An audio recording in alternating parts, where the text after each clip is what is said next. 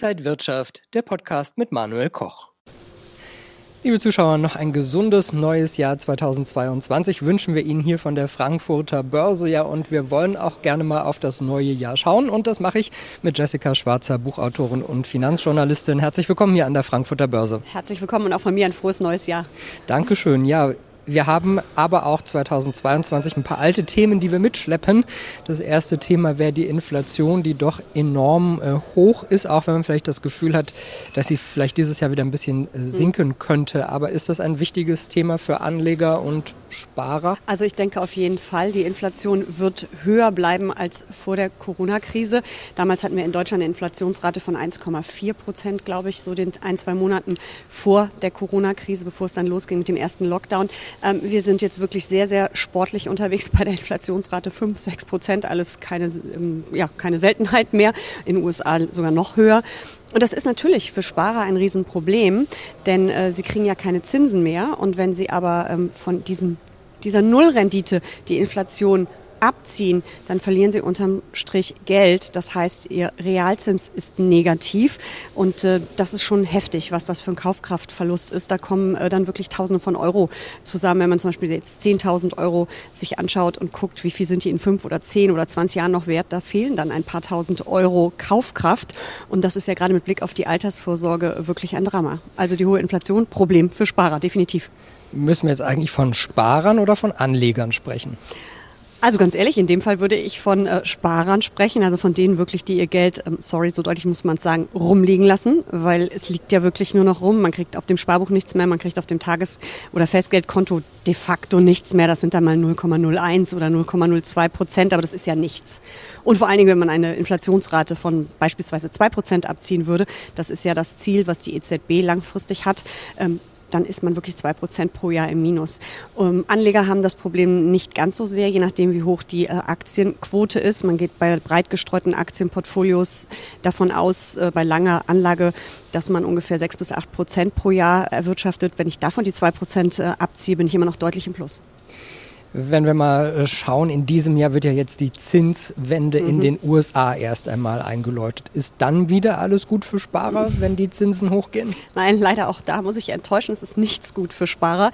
Es ist ja wirklich erstmal die Zinswende in den USA erwartet werden und angekündigt sind drei Zinsschritte. Man geht davon aus, dass die so 0,25 Prozent groß sind. Also sind das 0,75 Prozent, die auf die jetzt Mini-Zinsen, die es da gibt, draufkommen. Also wir haben noch nicht mal die 1 Prozent dann geknackt für langlaufende Anleihen oder überhaupt für Anleihen. Also es sind noch nicht mal die Sparzinsen.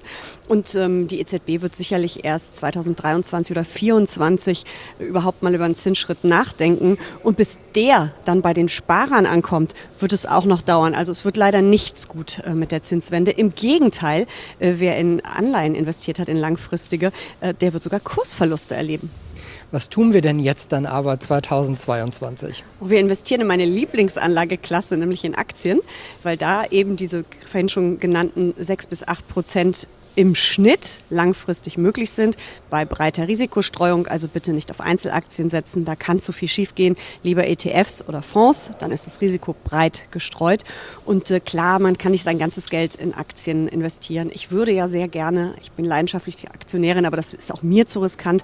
Aber je nach ähm, Risikotoleranz, äh, je nach ja, Anlegertyp kann man dann schon einen signifikanten Anteil investieren. Ich würde auch einem konservativen Sparer raten, doch schon 30 Prozent des Ersparten mal an der Börse zu investieren, weil aus dem Mix wird dann hoffentlich eine Rendite oberhalb der Inflationsrate und damit ist der Realzins wieder positiv und wir bauen Vermögen auf und lassen es nicht weniger werden. Und wer jetzt für 2022 den guten Vorsatz hat, endlich mehr an der mhm. Börse zu machen, sich um sein Geld zu kümmern, wie fängt man da am besten an? Das kommt natürlich immer wirklich darauf an, hat man eine größere Summe zur Verfügung oder hat man vielleicht nur kleine Summen pro Monat zur Verfügung? Ähm, was ist man eben für ein Anlegertyp? Ähm, das kann man dann sehr individuell entscheiden. Ähm, für eine Einmalanlage ähm, spricht, dass die langfristig die besseren Renditen bringt als ähm, der Fondssparplan oder ETF-Sparplan. Ähm, es ist auch relativ egal, wenn man 10 oder 20 Jahre lang anlegt, wann man einsteigt. Also man muss da auch keine Angst vor wow, Aktienkursen auf Rekordständen oder vor dem nächsten Crash haben. Ähm, wenn man kleinere Summen nur zur Verfügung hat, kann man schon mit 10, 20, 25 Euro ETF oder Fondssparpläne ähm, abschließen. Das geht ganz einfach mit wenigen Klicks. Man ist sehr flexibel, kann die Raten dann auch irgendwann hochsetzen. Kleinvieh macht da auch Mist. Ganz wichtig ist einfach mal anzufangen und man kann natürlich auch beides, so tue ich es, kombinieren. Also die Einmalanlage mit dem Sparplan sagt die Buchautorin und Finanzjournalistin Jessica Schwarzer. Vielen Dank für den Einstieg in dieses neue Jahr. Ich wünsche Ihnen alles Gute dafür. Danke gleichfalls. Und Ihnen, liebe Zuschauer, ein gutes Händchen für dieses Jahr an der Börse wünsche ich Ihnen. Bleiben Sie gesund und munter. Bis bald. Und wenn euch diese Sendung gefallen hat, dann abonniert gerne den Podcast von Inside Wirtschaft und gebt uns ein Like.